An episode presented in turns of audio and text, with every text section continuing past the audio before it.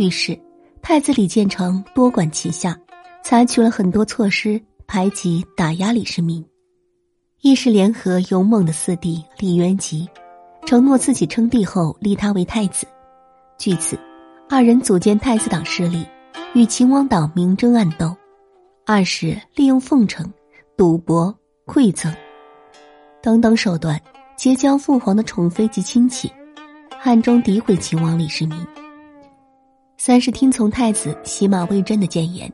李建成于公元六百二十二年，在唐高祖李渊的同意下，亲自带兵讨伐刘黑达，取得胜利，赢得了随机行事山东道及山东道的处置权。由此，太子李建成的地位愈加巩固。由于秦王府的态势日趋明显，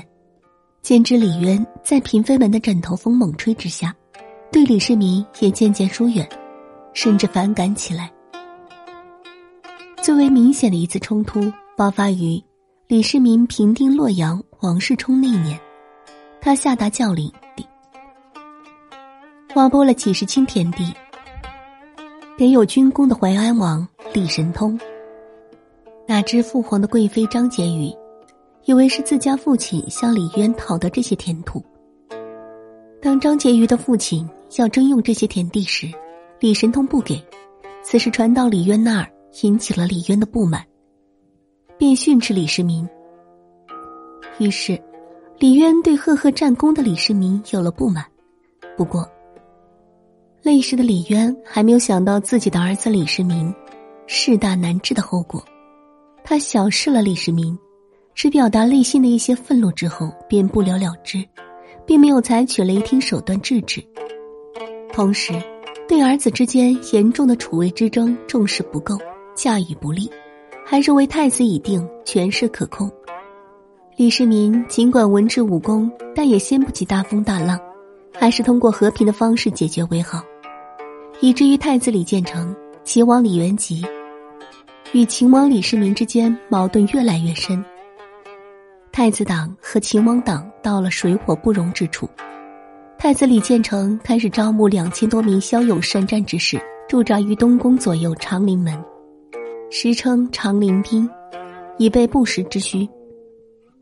齐王李元吉则常常向太子建议除掉李世民。太子李建成、齐王李元吉的举动，加之父亲李渊对自己的疏远，使得李世民更加担心，在京城自己秦王府的力量不占优势。真到兵戎相见时，肯定是灭顶之灾。在巨大压力下，李世民召集秦王府文武将领进行密谋，形成了除掉太子、杀死元吉、